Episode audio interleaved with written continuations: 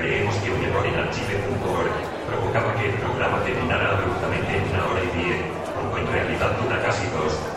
Lo inexplicable del asunto es que esto sucedía para algunas personas, mientras que para otras no. Gracias a los que nos avisaron de esto y lamentamos las molestias ocasionadas. Ahora el episodio está disponible en toda su extensa y mediocre gloria. Se lo buscaron.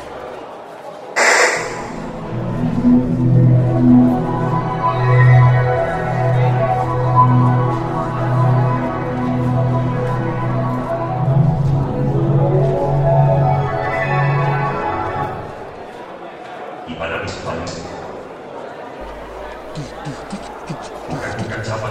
gloriosa glorieta que lleva gloria siempre